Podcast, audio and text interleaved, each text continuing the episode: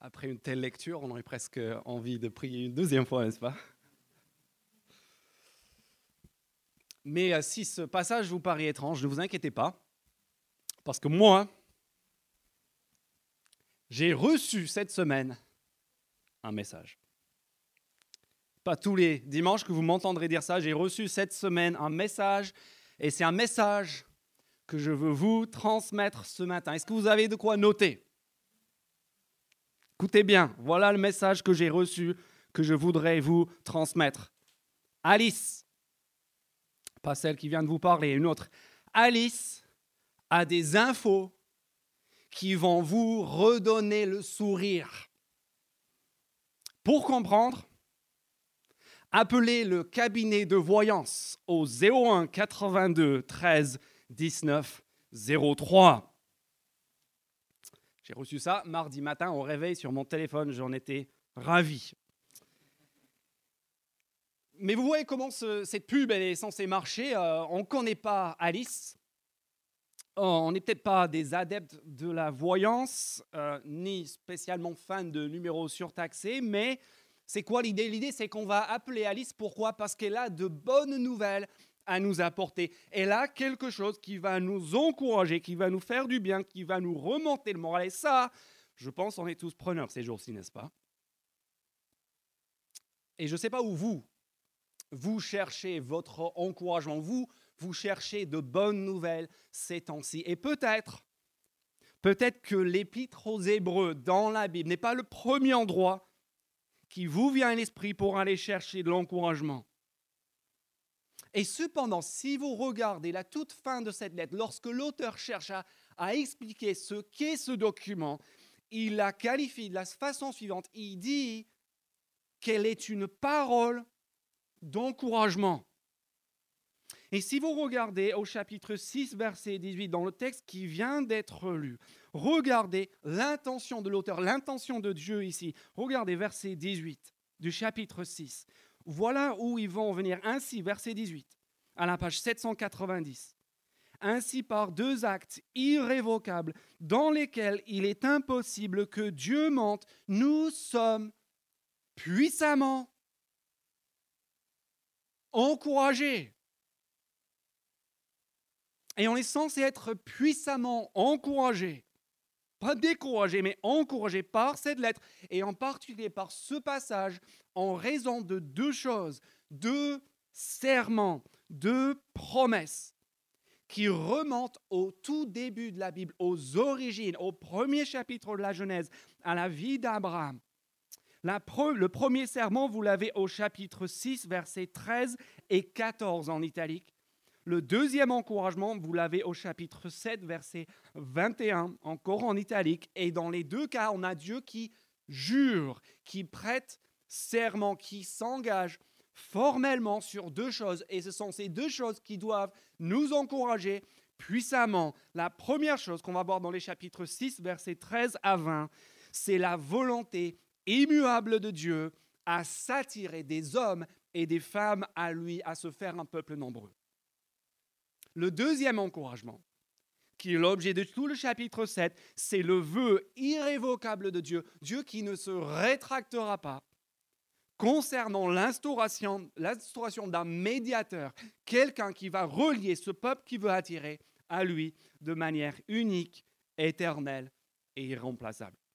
Et ce sont les deux encouragements que nous allons regarder ensemble ce matin, ces deux serments. Premier serment, regarde avec moi le verset 13, les versets 13 et 14 du chapitre 6. Premier serment, tiré du tout premier livre de la Bible, du livre de la Genèse, et plus particulièrement le chapitre 22, la volonté immuable de Dieu de s'acquérir un peuple. Regardez verset 13, je relis. Lorsque Dieu a fait la promesse à Abraham, comme il ne pouvait pas prêter serment par plus grand que lui, il a juré, voilà le serment, il a juré par lui-même. En disant quoi, verset 14 Voilà la promesse, certainement je te comblerai de bénédictions et je multiplierai ta descendance. Ça, c'est le premier encouragement. C'est que Abraham aura une descendance. Et on ne parle pas ici d'une descendance génétique, on ne parle pas ici du peuple juif.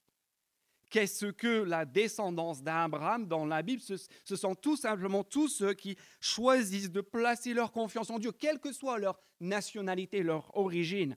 Revenez un instant au chapitre 2, verset 16.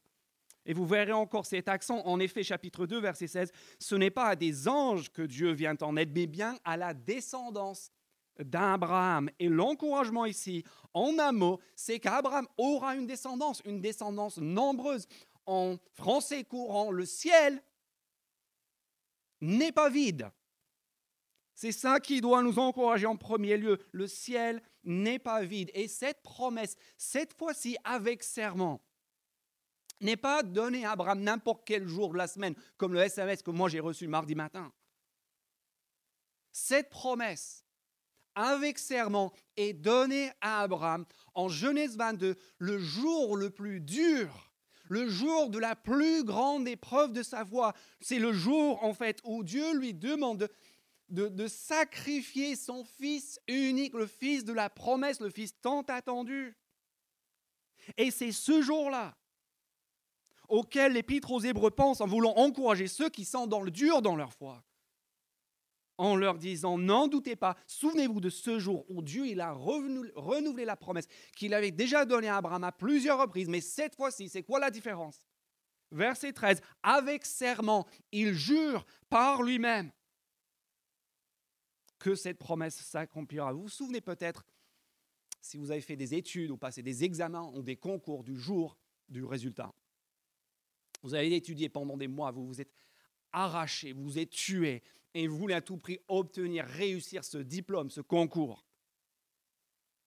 Et vous vous souvenez, vous vous présentez euh, dans l'enceinte de l'école à l'époque, quand j'étais encore euh, avant l'avènement de l'informatique, tu devais te présenter devant le tableau d'affichage. Tu as des centaines et des centaines de noms et tu cherches le tien. Tu cherches ton placement. Ou peut-être que tu reçois le mail avec tes résultats. Je me souviens de ce jour de ma vie, les, plus, les examens les plus importants que j'ai passés de ma vie, grand enjeu, et tu lis le résultat. Et si le résultat est bon, ben, qu'est-ce que tu éprouves? Tu éprouves de, la joie. Mais non, ça y est. J'ai eu, ce, que eu ce, ce, diplôme, ce concours, je suis même placé tout en haut du, du classement. Puis tu commences à cogiter. Tu dis, mais est-ce que c'est sûr? Qu'est-ce qui dit qu'il n'y a, pas eu une, une, faute de frappe? La secrétaire a fait une erreur dans, la, saisie des données dans le tableau Excel et en fait, mon nom est apparu contre les, résultats de quelqu'un d'autre ou, peut-être qu'ils ont envoyé le, message, le mail à, la mauvaise personne. Vous voyez, et, tu dis, mais est-ce que mais qu'est-ce que j'ai J'ai la promesse du tableau, j'ai la promesse du mail, mais, mais est-ce que c'est sûr? Mais quelques jours plus tard, quand maintenant c'est le directeur en personne qui te remet le diplôme certifié, signé de sa main, tamponné, ratifié, sous verre, devant témoin. Quand ça, c'est accroché au mur, assermenté, là, là, là, il n'y a plus de doute. La promesse d'origine, elle était valable, mais lorsqu'elle devient assermentée, là, la chose, elle est, elle est acquise, elle est indiscutable elle devient, la promesse du résultat devient maintenant immuable. C'est ça l'idée de ce serment, ces serments dans ce chapitre. Et le serment de Dieu à s'acquérir un peuple nombreux, à donner à Abraham une descendance nombreuse, des, des, hommes et des femmes qui vont être attirés à lui, comme vous, vous êtes en train de l'être ce matin pour placer votre confiance en lui. Ça, c'est une promesse un serment d'une importance capitale pour nous tous. Pourquoi? Parce que nous sommes tous assaillis par le doute. On est tous assaillis par le doute parce qu'on est tous conscients de notre insuffisance vis-à-vis de Dieu. Peut-être même que, si c'est ta première fois ce matin, peut-être que même que le simple fait de, tenir jusqu'à la fin de ce prêche, ça, ça, te paraît impossible. C'est la mer à boire, c'est le bout du monde si tu commences ton cheminement. Bon, peut-être que, tu te dis, bah, je ne me le sens pas. Je ne suis pas à la hauteur. Je n'ai pas le bon passé, j'ai pas les bonnes connaissances, j'ai pas la bonne culture, j'ai n'ai pas le bon profil pour pouvoir m'approcher de Dieu. Et si vous êtes déjà en marche avec Dieu, peut-être que ce matin, que toi aussi tu te dis, je ne me sens pas la force de finir ce marathon. J'ai commencé, mais là, c'est dur. Comment est-ce que je vais pouvoir aller au bout de, ma vie avec Dieu? Et on sent tous cette insuffisance, n'est-ce pas? Parce qu'on se doute tous qu'en fait, ce que Dieu veut nous dire, ce que la Bible veut nous enseigner, c'est quoi? Bah, c'est tout ce qu'on doit faire pour Dieu. C'est tout ce qu'on doit faire pour être un bon chrétien, un bon membre de l'Église, les deux rives. Et des fois, il faut le dire, le matin quand on se lève, on ne se le sent pas.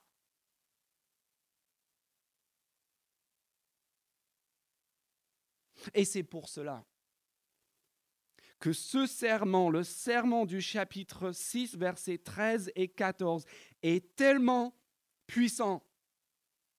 Parce que regardez bien, qui c'est qui s'engage? Qui c'est qui se mouille? Pour le salut de tous ceux qui croient. Qui c'est qui a la pression dans ce passage Vous savez quoi Ce n'est pas nous qui avons la pression, c'est Dieu. Parce que Dieu s'est engagé sur serment. Je, je m'attirerai un peuple nombreux, il y aura une descendance, le ciel ne sera pas vide. Et une fois de plus, qu'est-ce qu'on découvre? On découvre que la Bible, fondamentalement, n'est pas en train de nous parler de ce que nous avons à faire pour Dieu, mais de ce que Dieu a fait. En s'engageant, en se mouillant pour nous, la Bible parle constamment de ce que Dieu a fait pour nous, nous pour ce que Dieu est en train de faire pour nous, pour nous et pour ce que Dieu fera encore pour nous.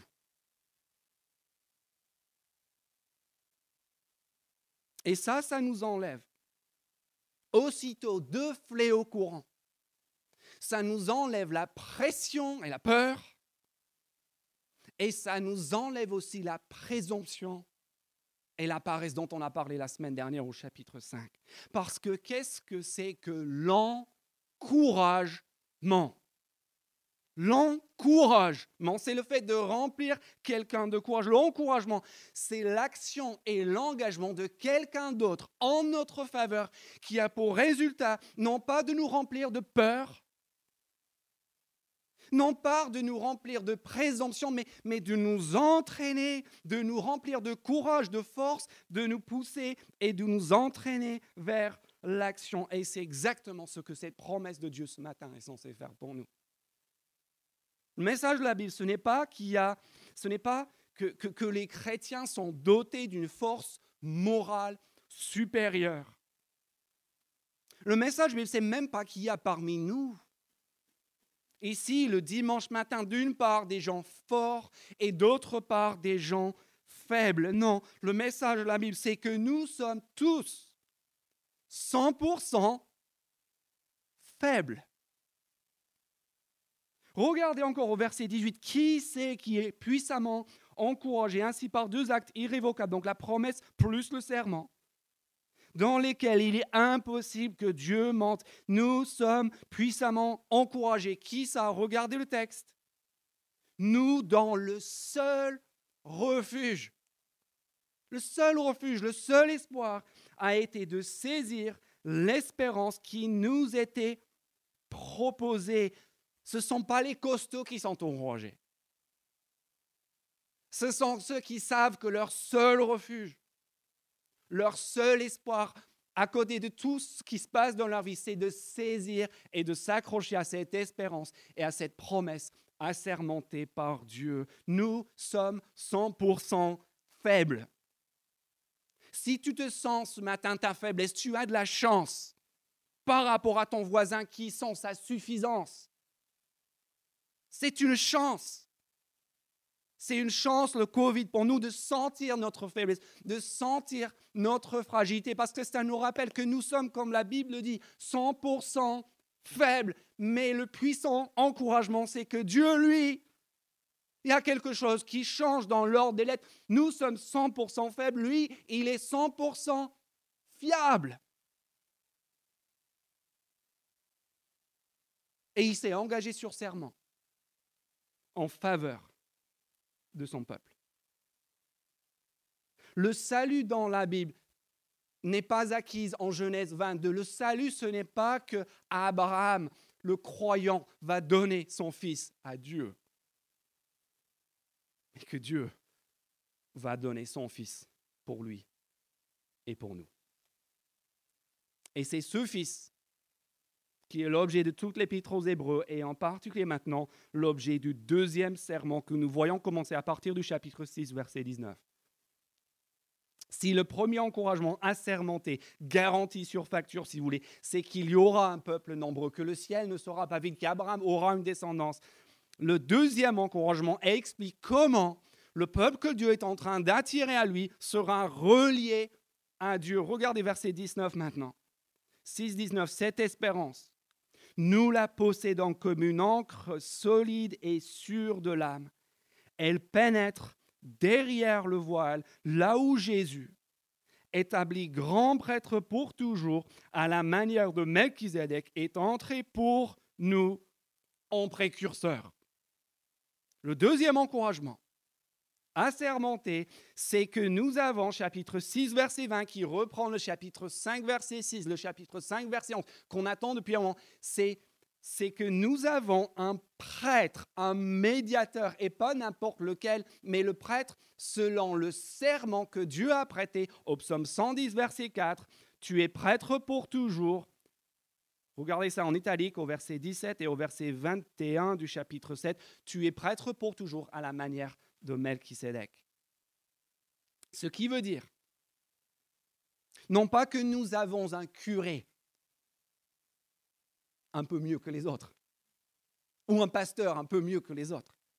Ce qui veut dire que nous avons un prêtre et un grand prêtre au sens où on entend ce terme dans l'Ancien Testament, c'est-à-dire, comme on l'a vu il y a quelques semaines, quelqu'un qui devient la source, le médiateur, le vecteur de la bénédiction de Dieu, de la paix de Dieu et de la direction de Dieu pour tout son peuple. Et nous tous, que l'on soit chrétien ou pas, nous sommes tous conscients pour, pour obtenir la bénédiction, la prospérité, le bonheur pour obtenir la paix avec Dieu, avec nous-mêmes et avec les autres, pour, euh, pour, euh, pour parvenir à, avoir de la direction, de l'orientation. On a besoin d'aide. On a besoin de quelques-uns ou de, quelqu'un qui puisse nous aider et nous entraîner. Et le message ici, c'est tout simplement que ce Jésus, tout l'argument du chapitre 7, c'est qu'il n'y a personne comme ce Jésus pour nous relier avec Dieu, pour être le vecteur de bénédiction, de pardon et de direction de la part de Dieu. Et pour en faire la démonstration, l'auteur choisit, je ne sais pas pourquoi, je lui demanderai quand on sera au ciel, l'auteur choisit de s'inspirer du personnage obscur de Melchisédek qui apparaît et disparaît aussitôt, qui fait une petite apparition de quatre versets en Genèse 14. C'est quelqu'un qui vient à la rencontre d'Abraham. Après qu'Abraham est parti pour mener une petite campagne militaire, pour récupérer euh, son, euh, son, beau-frère Lot et toute sa famille et tous ses biens qui sont fait enlever. Et en revenant de cette victoire, il rencontre ce mystérieux personnage Melchizedek. Et l'argumentaire procède de la façon suivante. Voilà le chapitre 7, comment ça marche. Et là, je ne vous, vous, le cache pas, c'est le moment qui me fait trembler depuis six mois nous sommes ici certainement dans l'un des développements les plus compliqués, les plus obscurs de tout le Nouveau Testament. Donc, voilà comment ça marche. Premièrement, il fait trois choses. Premièrement, il établit dans les trois premiers versets du chapitre 7 le rapprochement entre Jésus et Melchizedek. Il dit Jésus est comme Melchizedek, voilà pourquoi, versets 2 et 3. Ensuite, il lève du verset 4 jusqu'au verset 18, il lève deux, euh, deux objections à cette idée que Jésus pourrait être un prêtre comme Melchizedek.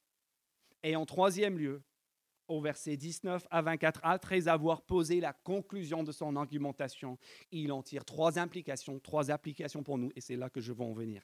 Mais pour y venir, on va d'abord regarder l'argumentation.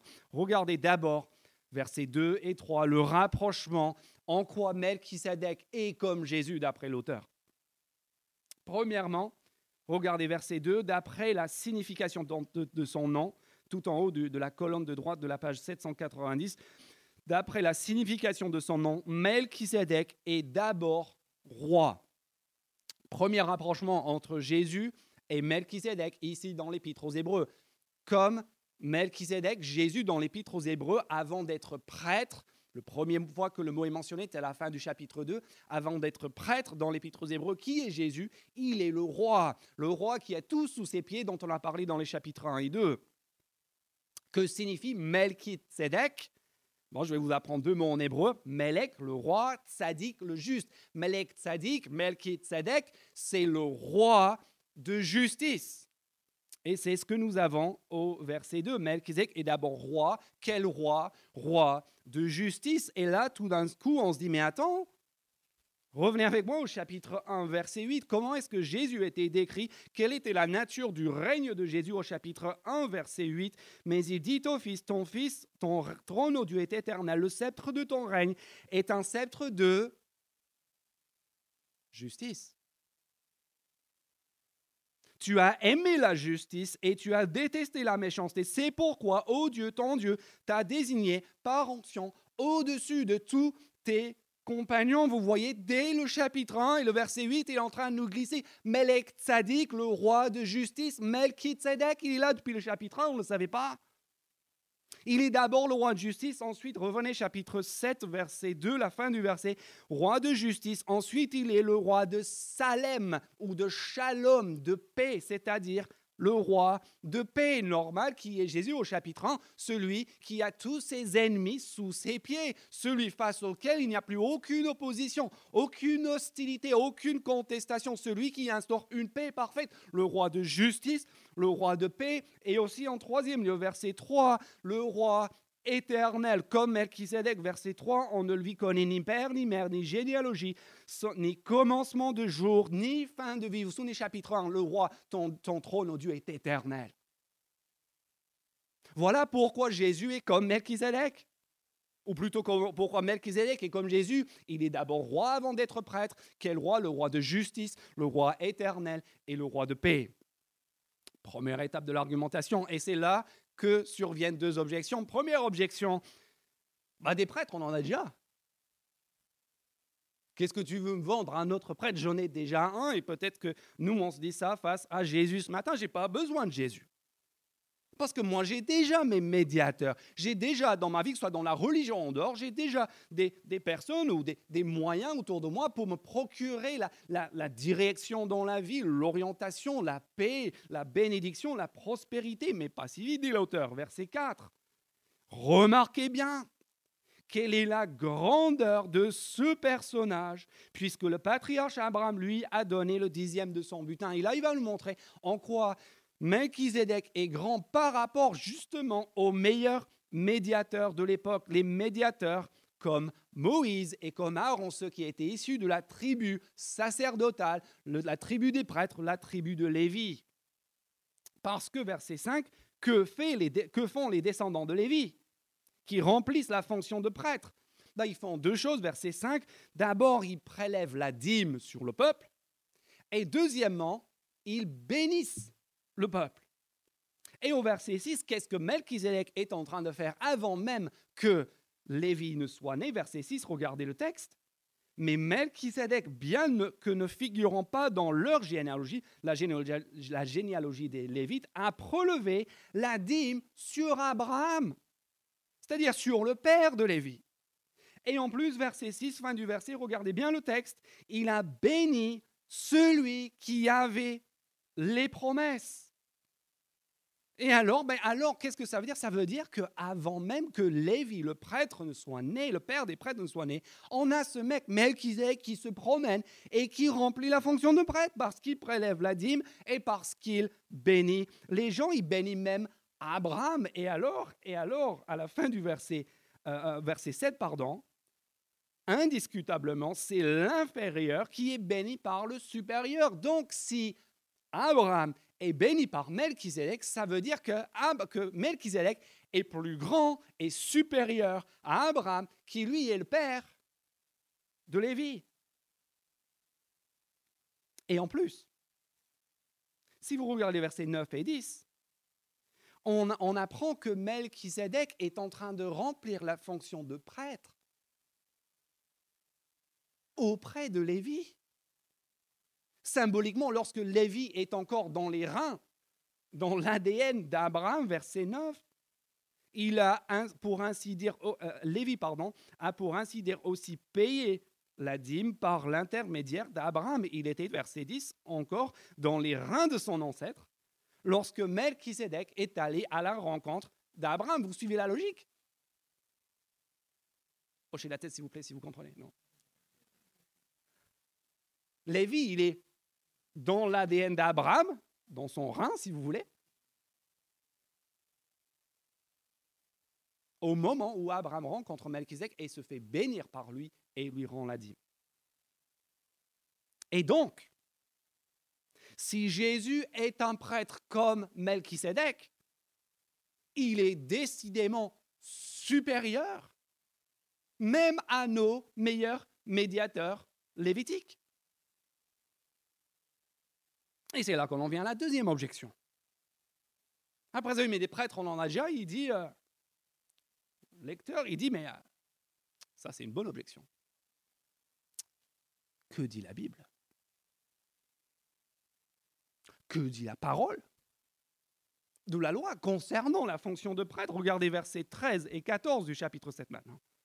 En effet, celui qui, que visent les passages cités, c'est-à-dire Jésus, appartient à une autre tribu. Donc pas à la tribu de Lévi, à une autre tribu dont aucun membre n'a fait de service de l'autel. Verset 14, de fait, il est parfaitement clair que notre Seigneur est issu de Judas, une tribu dont Moïse n'a absolument pas parlé concernant la fonction de prêtre. Vous savez, euh, aucun petit garçon juif en rentrant à la maison, euh, en classe de troisième, ne rentre à la maison et dit à son père, Papa, je veux faire prêtre. Pourquoi? Parce qu'en fait, la loi de Dieu, la parole de Dieu de l'Ancien Testament, du, Pentateuque, établit une règle simple, c'est que pour être prêtre, il y a un prérequis très important, c'est que tu dois être issu de la tribu de Lévi. Il faut que tu sois un lévite pur sang. Alors, qu'en est-il de Jésus? Comment veux-tu me dire que Jésus est un prêtre si Jésus n'est absolument pas issu de Lévi, il est de la tribu de Judas, comme chacun le sait Et c'est là qu'on en vient au deuxième serment. Regardez le verset 17. Parce que ce que l'auteur va maintenant dire, il va nous dire que Jésus est qualifié par une qualification infiniment supérieure à celle de la loi. Jésus n'est pas qualifié par une parole de la loi, Jésus est qualifié en tant que prêtre par la parole du serment, par la parole du législateur lui-même en personne qui intervient 500 ans après la loi. Dans le psaume 110, verset 4, et qui dit, verset 17, ce témoignage lui est rendu de la part de Dieu, du législateur qui 500 ans après la législation, après la loi, dit à, ce à, son Messie, à son roi, tu es prêtre, verset 17, pour toujours, à la manière de Melchisédek. Le verset 21 résume la même idée. Regardez bien le verset 21. En effet, si les Lévites sont devenus prêtres sans qu'un serment soit prêté, mais sur la base de la loi, Jésus l'est devenu à travers le serment prêté par Dieu qui lui a dit Psaume 110, verset 4, le Seigneur l'a juré. Et il ne, il ne se rétractera pas. Tu es prêtre pour toujours.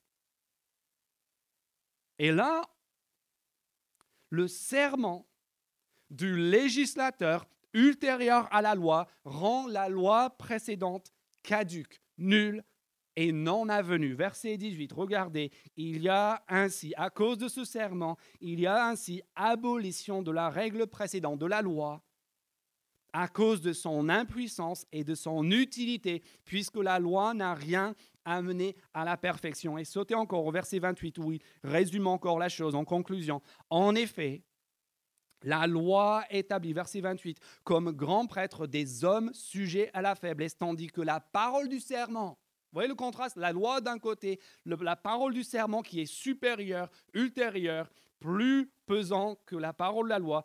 la parole du serment prononcée après l'instauration de la loi, verset 28, établit le Fils, qui lui est parfait pour l'éternité.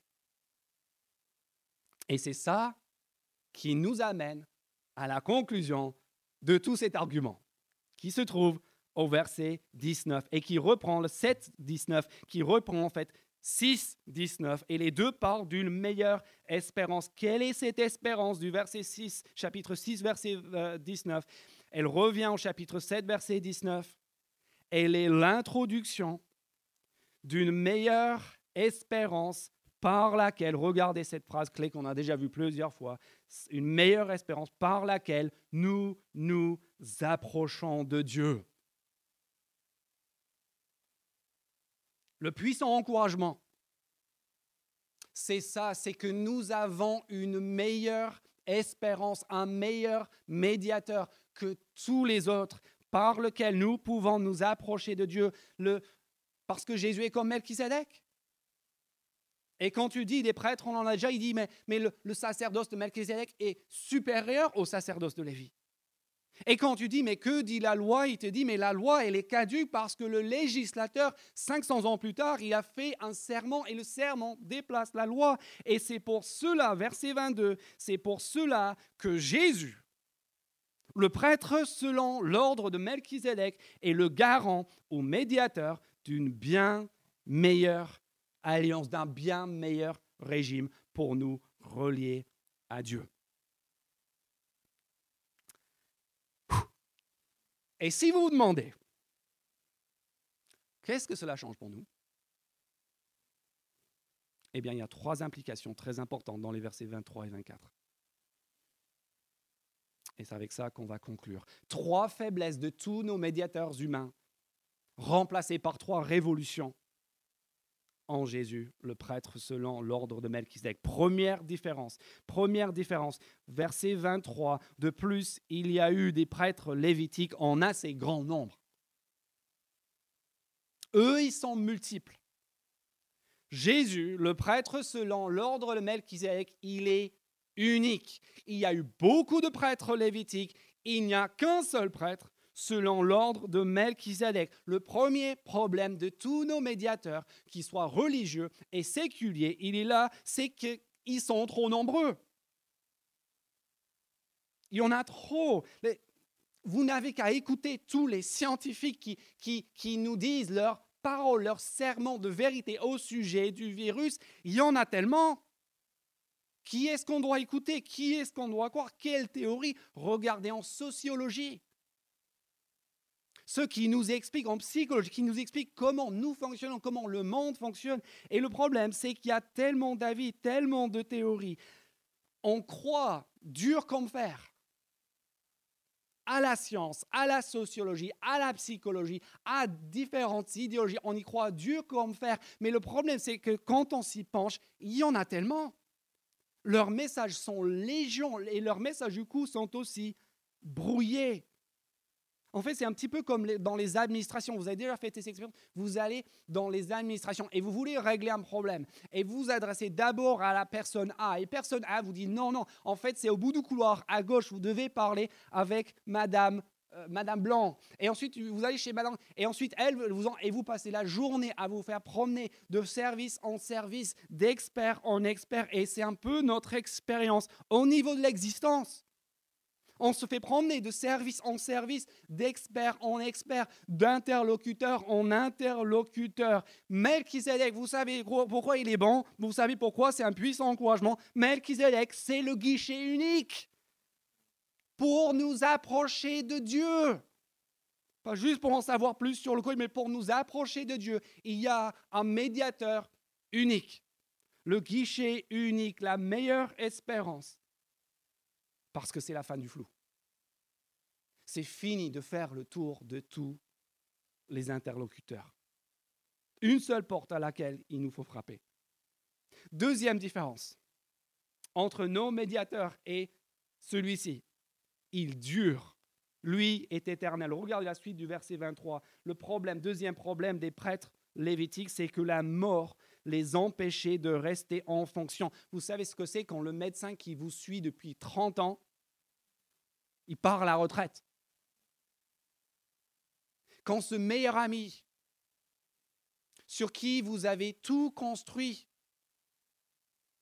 déménage à l'autre bout de la France ou de la terre, lorsque le conjoint ou le parent qui était votre repère meurt, ça c'est le deuxième problème de tous nos médiateurs humains, ils ne durent pas. Il n'y en a pas un qui, résiste au temps. Et Melchizedek, lui, il est prêtre pour toujours. Éternellement en vertu, verset 16, regardez verset 16, en vertu de la puissance d'une vie impérissable, comme on l'a vu au chapitre 2. Vous appelez Melchizedek, vous appelez ce Jésus. Jamais il n'est en pause clope, jamais il n'est en ligne, jamais il n'est en rendez-vous, jamais d'arrêt maladie, jamais muté, jamais de déménagement, jamais, jamais il ne change d'adresse, jamais il est en liquidation, jamais il n'y a cessation d'activité. Il est le meilleur. Parce qu'il est éternel, parce qu'il est là pour nous à tout moment et pour toujours. Et c'est pour cela, verset 28, qu'il est parfait.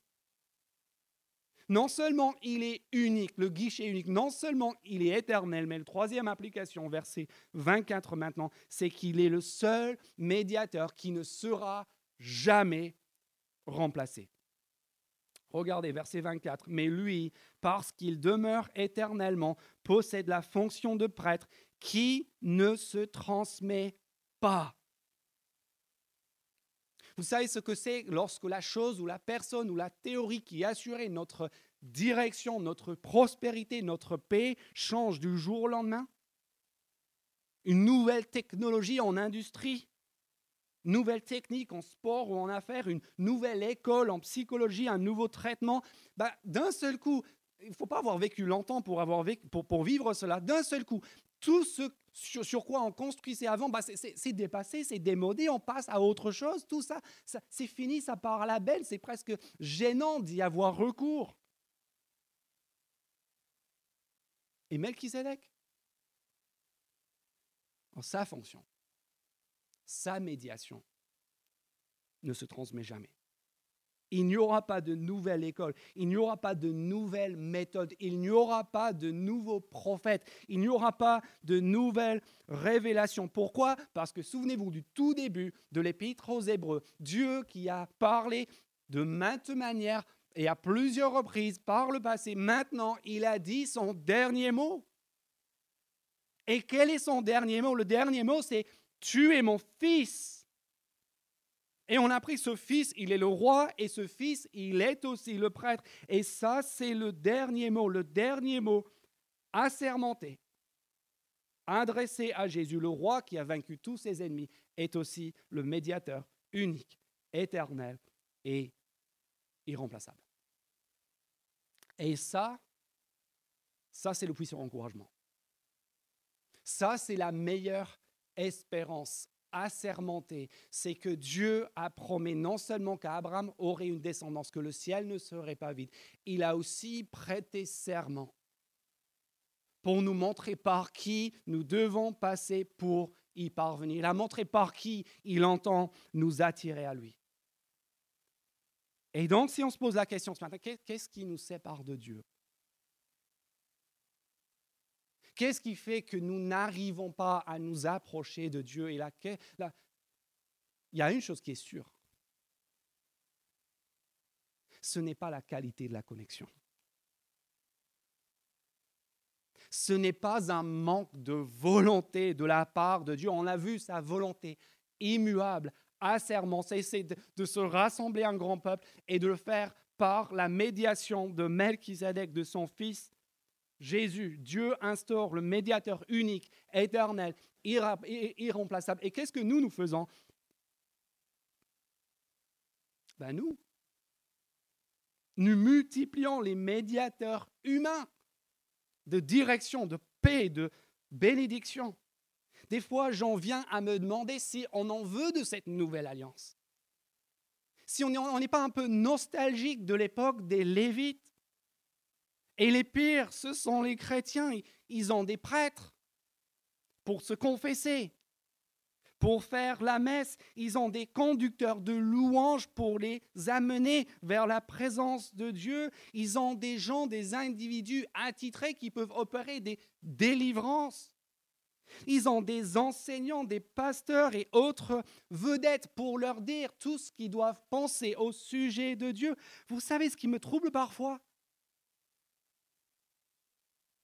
C'est qu'on multiplie les rendez-vous, on bouffe des livres, des formations, on est prêt à parler de la théologie jusqu'au bout de la nuit, on est prêt à passer des heures au téléphone avec des amis pour nous aider. Et quand il s'agit de s'adresser à Dieu par le grand médiateur, le médiateur unique, le médiateur éternel, le médiateur irremplaçable, instauré par le serment de Dieu.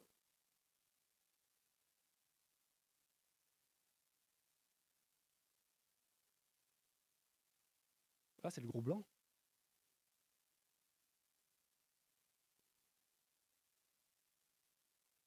On tient même pas dix minutes. ou juste des, banalités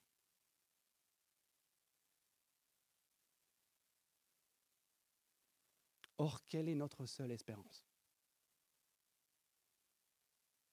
Chapitre 6, verset 18. Quel est notre seul refuge En tant qu'individu, Chacun ici, individuellement, quel que soit notre âge, quel que soit notre, quel est notre seul refuge, quelle est notre seule espérance, quel est le seul moyen pour nous de nous approcher de Dieu, c'est lui.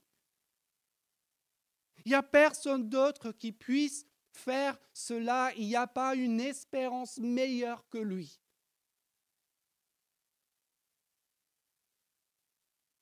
Et la même chose vaut pour nous en tant qu'Église. Et c'est pour cela que nous avons besoin, pour tenir et pour vivre, nous avons besoin de prendre notre courage à deux mains, de mettre tout le reste de côté et de nous adresser, de nous approcher directement à lui. La connexion, elle est bonne, je peux vous l'assurer. On a besoin de prendre notre courage à deux mains pour y aller la première fois et ensuite pour y retourner souvent quotidiennement, avec ferveur, avec engagement. Pas parce que tout dépend de nous, mais parce que Dieu lui-même s'est engagé sur serment et lui, lui ne se rétractera pas. Je propose de faire justement cela, de nous approcher de lui par la prière pour conclure.